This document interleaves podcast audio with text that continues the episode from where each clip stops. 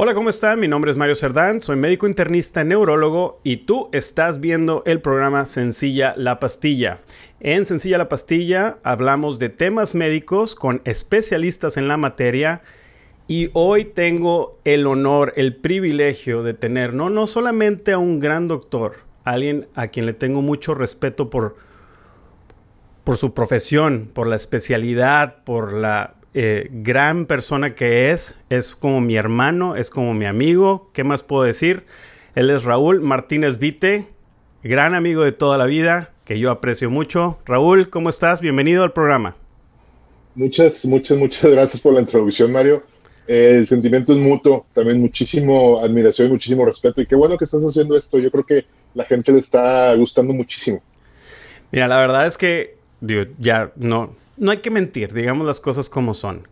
Cuando todo empezó, cuando empezó mi idea, el proceso de, oye, me gustaría hacer un programa de entrevistas, entrevistar a gente especialista, eh, yo quería ser el piloto y te ofrecí el piloto. Te dije, Raúl, tú tienes que ser el primero. ¿Por qué? Porque me siento con la confianza, es el cariño, es, un, es, es, algo muy grande el que te tengo, lo digo en serio, no nada más por, por como te dije, por lo buen doctor que eres, eh, la admiración a tu profesión y a tu persona, sino porque te considero mi amigo de corazón, casi mi hermano, y me da mucho gusto que hayas eh, aceptado estar aquí en, la plática y hacer algo súper a gusto. Así es que, bienvenido, vamos a platicar pues de, del sueño, vamos a platicar de tu área de, de, experiencia, de tu expertise. Bueno, muchas gracias. Y, y buenos recuerdos me traen de hace pues 21 años que empezamos la primera aventura, un programa de radio en vivo. Es correcto, la gente... Radio, radio Dem. Radio Dem. La gente que no sabe, la gente que nos está escuchando, la gente que nos está viendo en video, este, no te puedo decir Martínez, doctor Martínez Vite, te tengo que decir Raúl, te digo que eres como mi hermano, mi amigo. Entonces, este, Raúl y yo empezamos eh, un programa de radio que se llama El Consultorio. Y esto fue, creo que fue en el primero o segundo año de la carrera de medicina, ¿verdad, Raúl? Debe haber sido el segundo año. Creo que fue en el segundo año, en donde básicamente, o sea, nosotros e-, empezamos el podcast. Yo creo que nosotros podemos decir que el podcast empezó este allá por ah, circa del año de 1900. Allá por el 2000, 2000 2001. Por, el 2000, 2001 y este y era básicamente para los millennials y sexennials, es un era tener un programa de radio es como un programa de podcast hoy en día. Y este Raúl, Raúl y yo, este, platicábamos acerca de temas médicos. Eh, eh, hablábamos de temas súper comunes eh, cosas muy, muy padres y teníamos un gran programa. Llegamos a romper récords de, de, llamadas telefónicas. Me acuerdo perfectamente que todos nuestros familiares y nuestros amigos nos hablaban. correcto, sobre todo porque la antena de la UDEM en ese momento pues tenía, no sé, unos 15, 20 kilómetros. Es correcto, sí, sí es cierto. Me da mucha risa que la única, la única manera para que nos escucharan es que estuvieran muy, muy cerquita de, de la universidad. Este, entonces, pues sí, la verdad es que ya varias veces hemos platicado acerca de la posibilidad de regresar el programa del consultorio. O sea, a lo mejor algún día se nos hará este sueño realidad, por lo menos el mío. Este... De hecho, es, lo bueno, es lo bueno, estar, estar cerrando círculos. Esos son, ese es otro momento de que dices, híjole, mira, empezamos un círculo en un momento y acá estamos llegando a otro. Es correcto. Entonces, hoy, el día de hoy, pues lógicamente, pues estamos de alguna u otra manera reviviendo nuestros años gloriosos. Y eh, pues el día de hoy quería platicar contigo, Raúl, acerca de tu especialidad, del sueño. Tú tienes este, un, una clínica del sueño y quería que me ayudaras un poquito a mí y a nuestra audiencia a entender un poquito el sueño qué es el sueño y los problemas que pueden estar relacionados a él. Así es que, ¿por qué no nos platicas un poquito acerca de en sí del sueño? No, hombre, claro. Yo creo que también como tú como neurólogo compartimos mucho de, esta especialidad. este, de diferentes maneras. Eh, dormir parece que es algo totalmente pasivo, pero es la parte más profunda y más importante, la base de nuestra salud. O sea, si estamos despiertos, estamos haciendo actividades, también necesitamos estar dormidos para poder eh, para poder tener toda esa energía y para poder tener toda esa conciencia que el sueño nos regresa después de que nos vamos deteriorando durante el día. Y pues, ¿qué es el sueño? Lo podemos ver de manera filosófica, lo podemos ver de manera fisiológica, lo podemos ver de manera evolutiva, lo podemos ver de muchas, muchas maneras. Evolutiva, por ejemplo.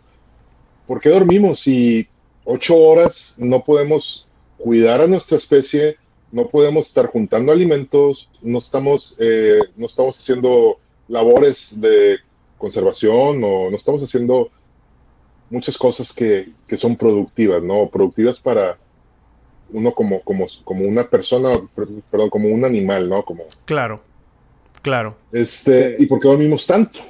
Y luego nos vamos a la parte filosófica, que yo creo que ahí podemos hablarle a alguno de nuestros amigos, como al gran Diego Rosarín, para que nos platique. Que espero que nos esté viendo. Si nos está viendo, les mandamos un abrazo bien afectuoso a él y a su hermano, Marcos. Hombre, claro que sí, es, siempre es súper interesante y bien, bien divertido platicar con ellos. Y la parte eh, pues científica, la parte médica más bien de por qué dormimos, pues eh, para fines prácticos dormimos para resetearnos, dormimos para lo mismo que tenemos que volver a, grabar o a poner la batería a un celular. Pero sobre todo nosotros nos vamos gastando durante el día. En el día nuestros músculos, nuestro sistema digestivo, nuestras neuronas, nuestras conexiones neuronales, poco a poco pues van soltando todo ese jugo que, que se necesita para estar en el día activos, pensando, ser creativos y demás.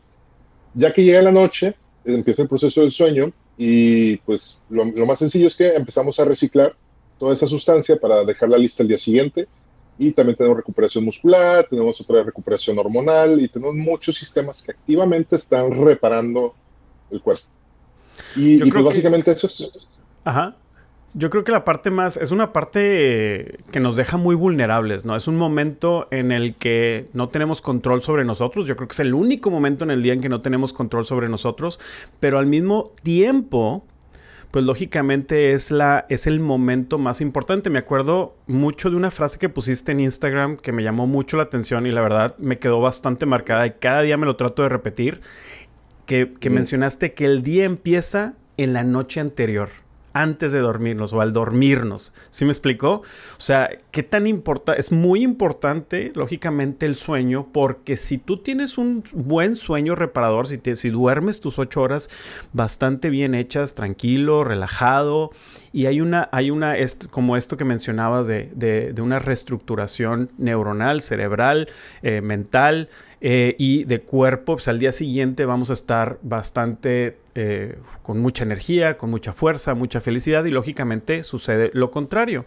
Entonces, este, yo creo que es importantísimo eh, explicar a la gente que, que, dormir es importante porque yo siento que muchas personas, Raúl, a veces confunden el hecho de decir, yo quiero llegar a ser o yo quiero tener estos objetivos de vida, quiero lograr estas metas y tengo que trabajar, trabajar, trabajar y este no hay tiempo para dormir. Es como una frase muy importante, ¿no? Que te dicen, no, no hay tiempo para dormir, hay que, hay que lograr nuestras metas y para eso hay que echarle, chambearle y, vamos para adelante. Entonces, si me, si me que dormir a las 2 de la mañana, este, perfecto. Y si me toca despertar a las 4, pues así es, porque tiene que ser. ¿Qué opinas de esto? ¿Qué opinas de, la gente que piensa que no dormir te lleva al éxito? Fíjate que es, es, muy interesante porque yo creo que todos en cualquier momento de nuestras vidas vamos a pasar por esos momentos y, y pues se vale, ¿no? Eh, vamos a tener momentos como vamos a dormir muy mal o vamos a estar muy sedentarios o vamos a comer muy mal. Pero el chiste es que podamos regresar a estar en el tope de nuestro juego y eso es lo que nos regresa el sueño. O sea, cuando alguien está y sabe que tiene ese valor, o sea, por ejemplo, yo como cirujano, yo sé que si voy a operar el día siguiente, yo necesito tener ese temple, esa concentración, ese enfoque para precisamente poder lograr ese procedimiento. Y para mí es importantísimo, incluso una vez, me ha pasado solamente recientemente, que, tuve que diferir la cirugía porque desafortunadamente por mis niños no pudimos tener una buena noche. Okay. Y era, no, una, no, era ni siquiera una cirugía complicada, una cirugía rutina, pero ya me siento que, que tengo tan buena percepción de mis habilidades cuando están deterioradas cuando duermo poco y cuando están muy bien afinadas cuando duermo bien. Y esto se aplica en cualquier otra parte. O sea, si tú eres un buen negociador, si tú quieres eh, ser un excelente deportista, estar subiendo niveles, si tú sabes y te sientes que estás en top of your game, tú estás en, en ese punto, tú lo vas a sentir cuando no duermes bien. Y el problema es que a veces... Dale, dale, dale. No, el problema, es que a veces mantienes esa constancia de, poco sueño, que pues obviamente mucha gente le da valor y le da virtud. Oye, no, pues mi maestro duerme cuatro horas. Oye, es que esta persona se duerme dos horas, se despierta, trabaja y luego se vuelve a dormir dos, tres horas. Y a veces están acostumbrados que son personas que también son muy, eh, muy productivas, pero no se dan cuenta que justamente ese sueño lo está manteniendo al 80% y están haciendo el esfuerzo para siempre estar a full al 80% o al 70%, pero cuando destraban y empiezan a tener esa paz de la idea de, sabes que voy a dormir mis siete horas y media, mis ocho horas, el potencial que agarran es gigante, gigante, gigante, gigante. No vuelven, no vuelven atrás. Sí, y, lo importante es dar ese paso.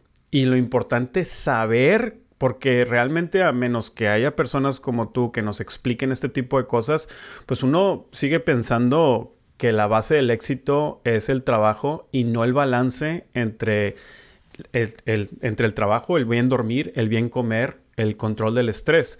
Eh, yo recuerdo que no sé si este, algún deportista de alto rendimiento, creo, llego a recordar que a lo mejor era Tom Brady, a lo mejor tú me, estás, me, recuerdas, pero él menciona en alguno de sus libros que la base del éxito era el dormir sus 8 o 9 horas diarias. Es correcto. Está en las biografías de LeBron James, está en la biografía de Federer, está la de Rafa Nadal, está en la de Hamilton, está en la de Tom Brady. Todos definen eso. yo tengo que dormir para estar sharp.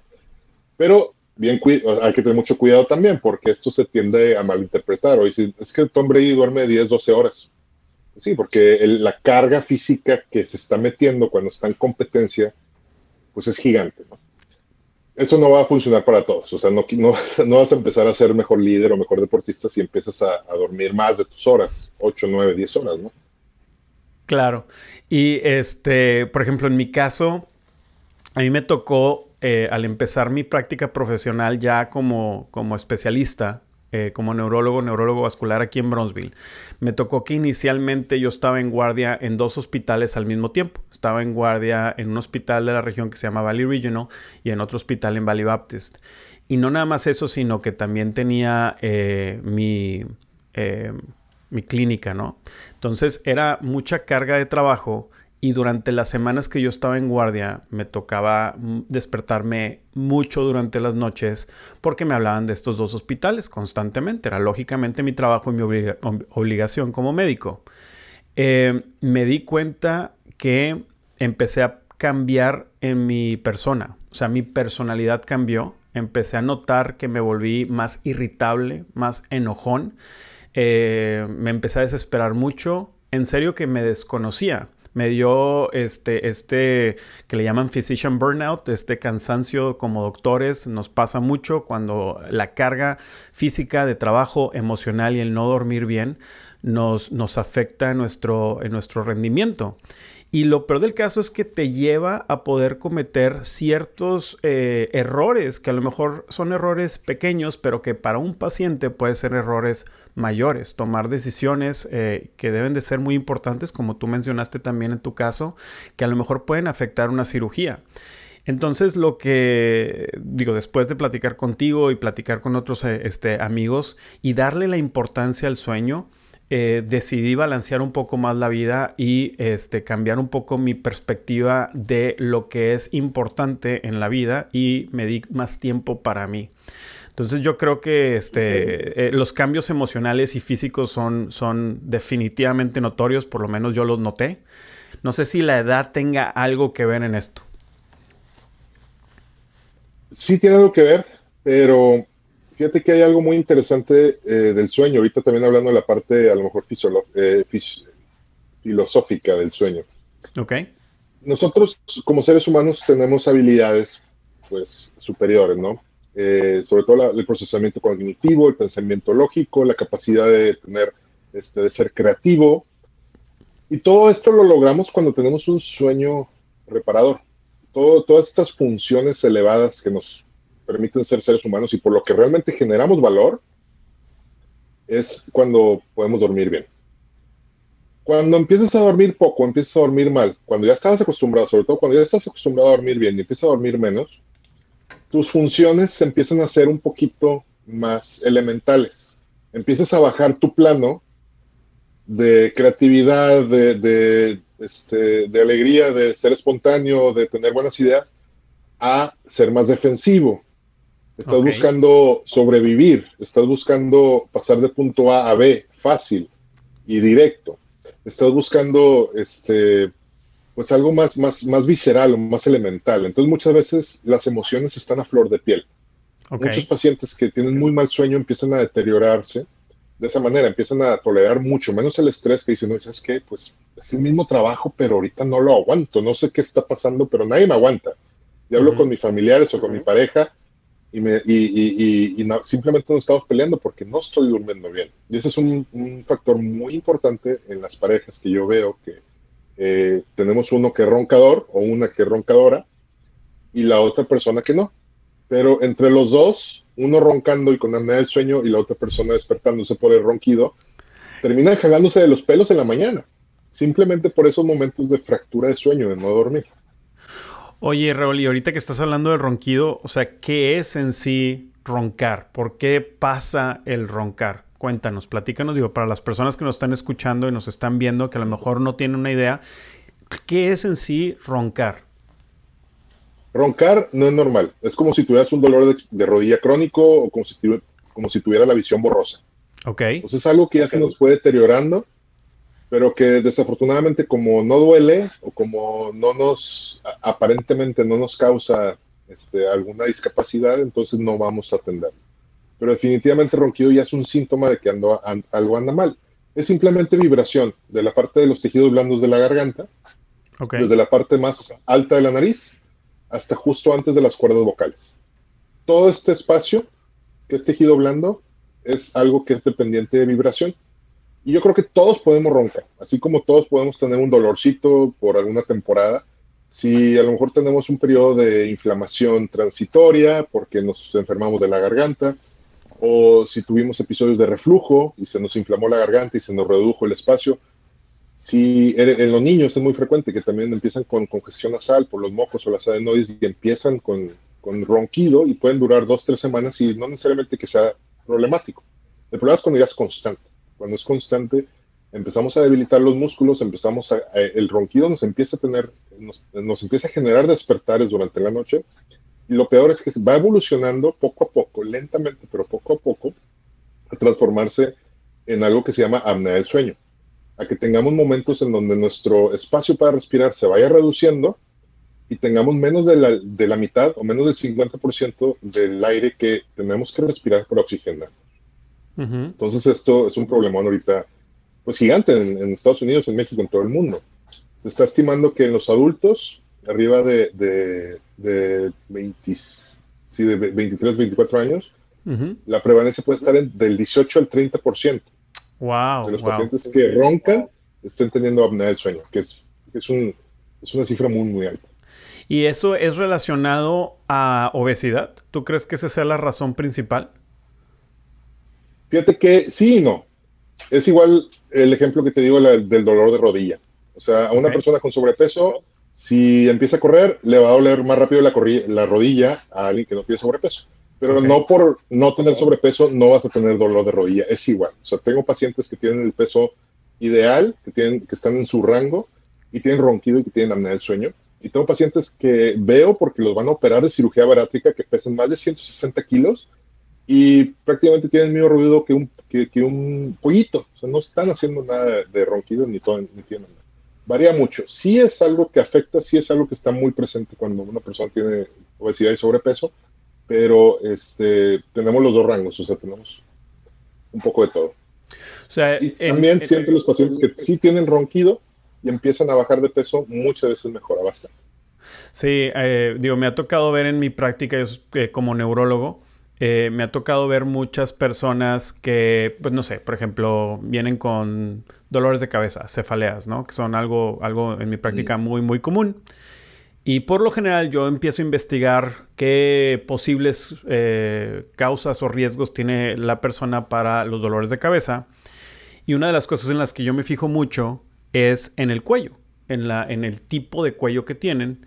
Eh, y me ha tocado muchas veces cuando yo noto que podrían tener, que es un, cuello este, corto y, este, por así decirlo, más alargado eh, o grueso, por así decirlo, ancho, este, corto y ancho.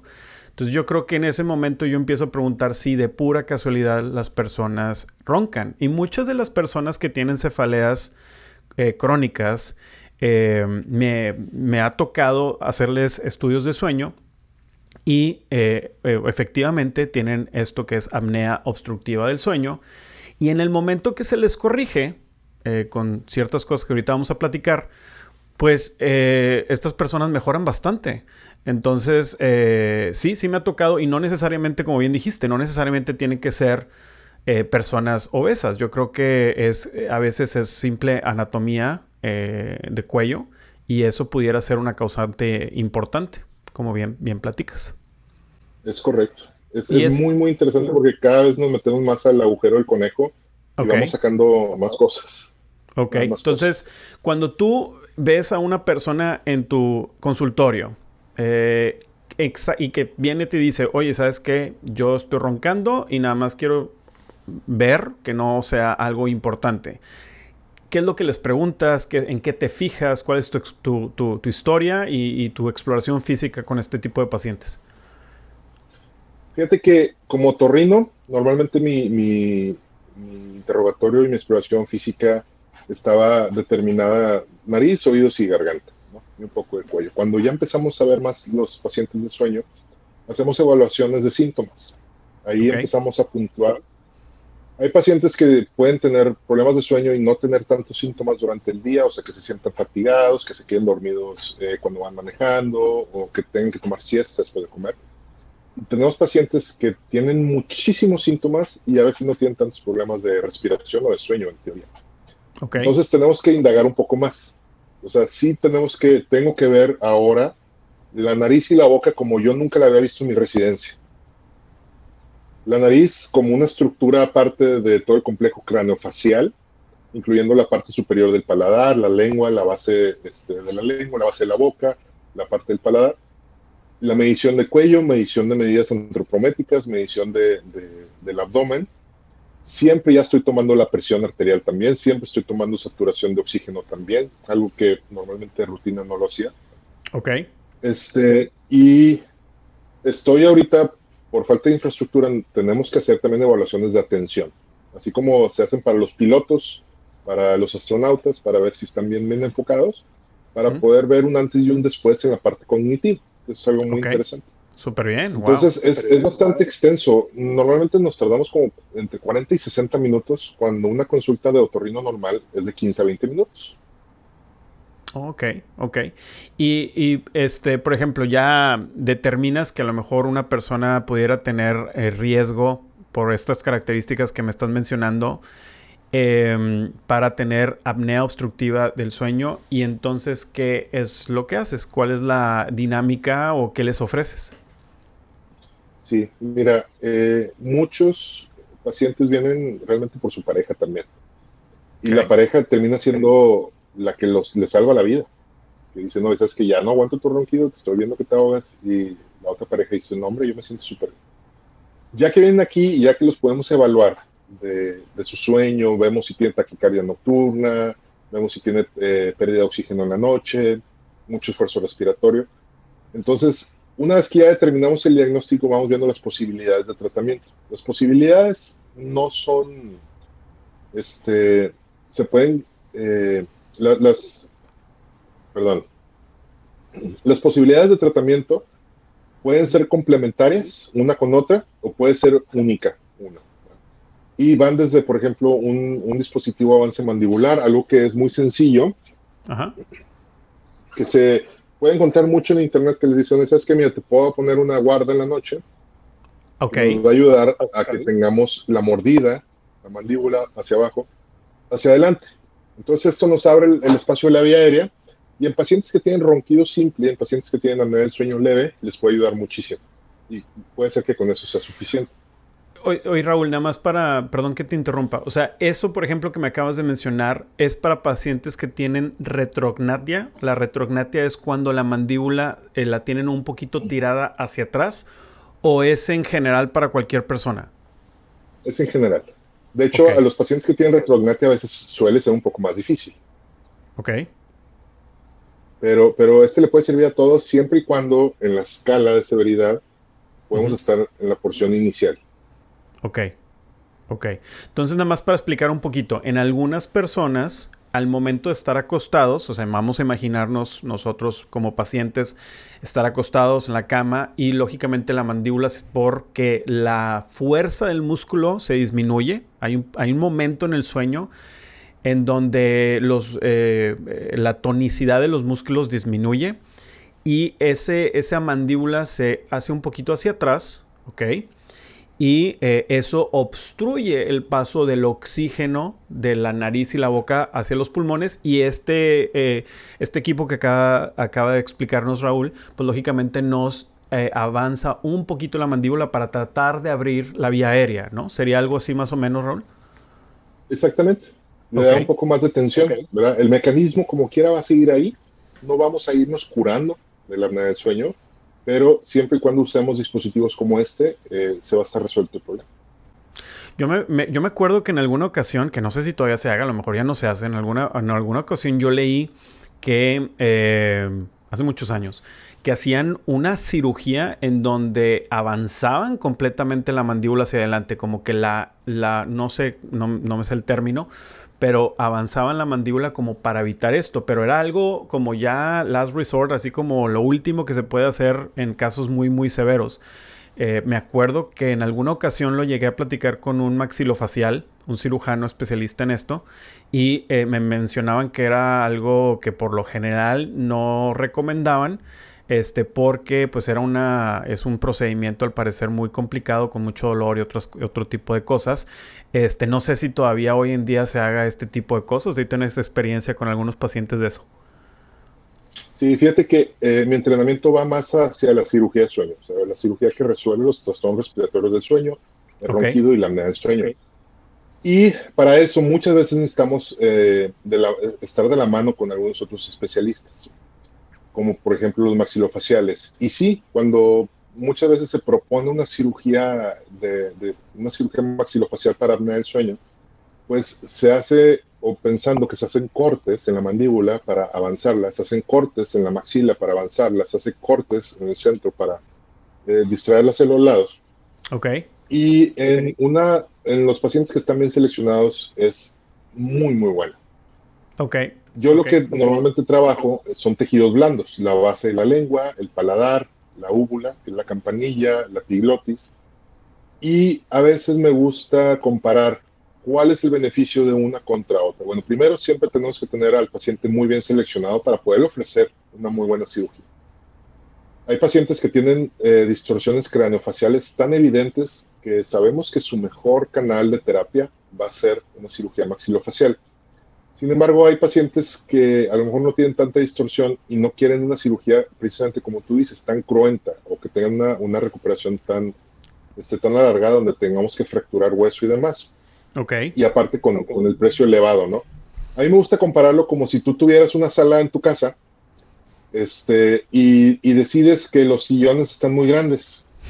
Ok. Tienes dos opciones. Tienes la opción de pedirle a alguien que venga, recorte tus sillones y te los vuelva a acomodar, te los vuelva a tapizar y te los deje listos para el espacio que tienes. O le puedes hablar a un contratista para que te tumbe la pared, te haga dos metros más y te vuelva a poner una pared, ¿no? Las dos son perfectamente válidas, una te va a costar mucho más, vas a tener más dolores de cabeza cuando lo hagas y demás, pero las dos son igualmente efectivas. Entonces, eh, una de las cosas que los pacientes dicen no es, que, a ver, yo, veo que tengo las anginas grandes, yo veo que tengo la, lengua grande, este, me gustaría resolver eso. Y también es parte del papel nosotros como cirujanos de sueño decirle al paciente, sabes que yo no te puedo hacer una, cirugía de tejidos blandos nada más. Tú necesitas apoyo con mi maxilofacial porque la estructura craniofacial no es buena. O la base, el piso de la nariz no es bueno y necesito hacer una incisión para abrirte tus maxilares para que puedas eh, regenerar esa respiración que tú necesitas en la noche. Entonces sí, o sea, las cirugías ahorita son muy efectivas, incluso eh, también hay estimuladores, hay, estilo de marcapasos que se pueden implantar en el pecho, que están detectando la respiración y cuando notan que, se, que hay una pausa de respiración, mandan una señal a un electrodo que está en el nervio de la lengua, okay. le dan atención y la lengua se va hacia adelante. Esto jala los músculos, los tensiona y esa respiración ya no se obstruye. Wow, está súper interesante. Platícame un poquito más acerca de eso. O sea, tú, tú, este, tú, tú los, perdón, tú los implantas, o sea, tú pones ese implante y tú lo haces, o lo hace alguien más y, tú los monitoreas, o cómo, está la dinámica. No, eso lo hacemos los otorrinos. Ese, ese implante, desafortunadamente, en México no está aún. Ok. En Estados Unidos sí lo tienen. Eh, sí nos hemos entrenado para ponerlo. Ya nada más, ya estamos listos nada más para que llegue a México y lo podamos poner. Este, pero, pero es, es eso, es un, es un, este, es un estimulador de, hay dos tipos de implantes, en los cuales los dos van a estar una incisión pequeñita en el cuello donde se coloca un electrodo. Estamos hablando acá algo muy biónico, ¿no? Como un implante coclear o como un marcapaso este, de los de última generación y demás, ¿no? Ok. Se coloca el electrodo y se coloca otra incisión en el pecho donde va a estar detectando con un estilo de micrófono, va a estar detectando la respiración. Entonces tú te vas a dormir y lo enciendes con tu control remoto. Te lo pones en el cuello, lo enciendes y listo. Ya no necesitas ningún aparato afuera, ya no necesitas ninguna otra cosa, no necesitas cables, no necesitas tubos de CPAP, no necesitas nada. Y listo, te vas a dormir. Cuando hay pausa, el equipo, el, este marcapaso estimula la lengua y se genera la tensión, el paciente respira y se le quita el ronquido. Y esa estimulación ahí nos saltamos esas cirugías. Precisamente eso es lo, interesante. Primero, la cirugía es mucho menos dolorosa y mucho menos un periodo de, recuperación mucho menor a la cirugía de tejidos blandos y a la cirugía maxilofacial. Entonces es una muy buena alternativa. Pero cuando se manda la, señal, cuando se manda la señal se, y se estimula la lengua, ¿eso causa dolor o no causa dolor? No, hay que encontrar el, no causa dolor porque pues el, nervio lingual este no es sensitivo de dolor. Ok. Y este, no, este, ¿cómo se llama? Esta estimulación es graduada. O sea, una vez que el paciente sana y que el implante está bien puesto, nosotros lo encendemos y tenemos que hacer una titulación. ¿Qué significa? que Tenemos que ir viendo poco a poco, subiéndole a la, este, a la energía para saber exactamente dónde funciona y dónde no molesta al paciente. Órale, está súper padre. Yo no, nunca había escuchado acerca de eso. Se me hace muy, muy interesante. Y digo, ya, ya entramos un poquito más a en sí cómo tratar, pero me gustaría platicar un poquito de cómo diagnosticar. Eh, que, digo, a veces eh, para las personas que no, nos, no, no están familiarizadas, eh, hay un estudio que se llama polisomnografía, que es un estudio de sueño. Y me gustaría que me platicaras un poquito allá en México, en Monterrey, cómo ¿Cómo haces tú la polisomnografía? ¿Es algo que, lo haces en, casa, en la casa de los pacientes, eh, los, invitas a un hotel este, y tienes un estudio? ¿O cómo es la dinámica con tus pacientes? Y si nos pudieras explicar un poquito qué es en sí la polisomnografía, pues te lo agradecería bastante. No, hombre, claro que sí. Mira, una vez que, que hay sospecha, muchas veces, como te decía, la pareja oye ronquido, a veces oye que se está ahogando su pareja, viene a consultar. Ya que evaluamos y que decimos a veces que sí tiene una posibilidad de que tuviera este, apnea del sueño, preparamos dos tipos de estudios. Hay dos tipos de estudios. Uno que podemos revisar toda la actividad cerebral. Estamos viendo cómo están sus ondas cerebrales este, en cada fase de sueño. Estamos viendo sus movimientos de ojos, su tono muscular, su respiración del tórax, el movimiento de abdomen, movimiento de piernas. Y esa es una polisomnografía completa. Esta normalmente la hacemos en casa del paciente, a menos de que el paciente tenga algún trastorno más importante que tengamos que meterlo aquí al, hospital y tengamos que tener a un técnico que lo esté vigilando. Pero normalmente lo podemos hacer en casa. Y también tenemos un estudio de sueño que es simplificado, que es el que el 80% que hacemos. Ese también se hace en casa, pero solamente se pone un sensor en el dedo, se pone un sensor en la nariz y se pone una banda en el pecho. Y con esto ya podemos determinar con alta sospecha y diagnóstica si el paciente pudiera tener apnea del sueño con muy, muy buena precisión. Y entonces, ¿cuándo utilizas uno y cuándo utilizas el otro? O sea, ¿cuándo tú decides, sabes qué, este, me, voy a ir por el básico y, o me voy a ir por el completo? Normalmente cuando hay eh, enfermedades eh, asociadas, cuando tenemos pacientes que están un poco más complicados con padecimientos eh, reumatológicos, padecimientos crónicos de corazón, renales y demás, trastornos endocrinológicos que también queremos revisar cómo está este, su actividad cerebral, pero eh, el resto, cuando el paciente es muy claro que el, tema puede ser respiratorio, ronquido, apnea, entonces nos vamos por el sencillo. Ok, ya entiendo. Y, y, platícanos, o sea, es en sí, ¿cuáles son los beneficios de diagnosticar a alguien con apnea obstructiva del sueño? O sea, en el momento que tú les platicas, diagnosticas a alguien, eh, y los pones en uno de estos tratamientos que platicamos y me, gustaría que me explicaras un poquito también lo de la máquina de CPAP. Eh, ¿Cuáles beneficios tiene alguien de utilizar este tipo de tratamientos? Pues que respira y que se oxigena en la noche. Eso es lo sencillo. Ok, pero, en sí... Pero realmente, ajá. Lo, que, lo que logra eh, la terapia para, para, por ejemplo, la, la terapia CPAP, que es ahorita el estándar, para los pacientes que tienen apnea del sueño, van a lograr dos cosas. Una, que el paciente no pierda oxígeno durante la noche. la segunda, que sus ciclos de sueño estén completos. Que el paciente tenga esa regeneración durante el sueño que les va a permitir todo el resto del balance homeostático, metabólico, endocrinológico, hormonal de, para estar el día a día. Pero te pone la enfermedad de la apnea obstructiva del sueño, te pone en riesgo en sufrir otro tipo de enfermedades en un futuro? Básicamente en cualquier sitio de cualquier parte de, cualquier órgano del cuerpo. Lo más asociado, porque es lo más estudiado, eh, son de, eh, enfermedades de corazón, okay. Eh, presión alta, la aterosclerosis, por ejemplo, está muy asociada a la apnea del sueño.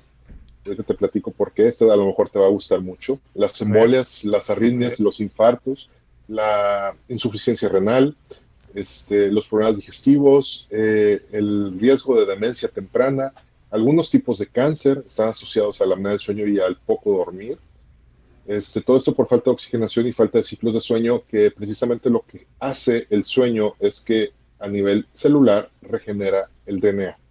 Oh. todos los radicales libres de oxígeno, que son la mayor, eh, una de, las, de, los mayores atacadores o de los mayores este, depredadores del DNA, lo limpia y hace que nuestro DNA se vaya reparando naturalmente. Cuando nosotros no tenemos el sueño eh, adecuado, el sueño de calidad y cantidad, ese DNA se va fracturando y ese, ese es el que precisamente empezamos a hacer los tripletes de proteína, amiloide para el Alzheimer, por ejemplo, y también eh, para que empecemos a tener diversos tipos de, deficiencia de apoptosis que genera el cáncer.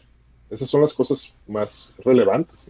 Ok, entonces es importantísimo que si nosotros en casa estamos roncando o si nuestra esposa, nuestro esposo nos menciona que roncamos, pues lógicamente es importantísimo acudir a especialistas como Raúl, eh, otorrinolaringólogos, especialistas en sueño, que nos pueden ayudar lógicamente a diagnosticar esta enfermedad porque imagínense, la prevención es la base, para mí la prevención es la base de la medicina. O sea, cuando uno puede prevenir una enfermedad en un futuro, pues lógicamente no nada más ahorramos dinero, sino que nos ahorramos una mejor, una disminución de la calidad de vida. O sea, mejoramos nuestra calidad de vida para un futuro, aumentamos la longevidad, o sea, los años de vida.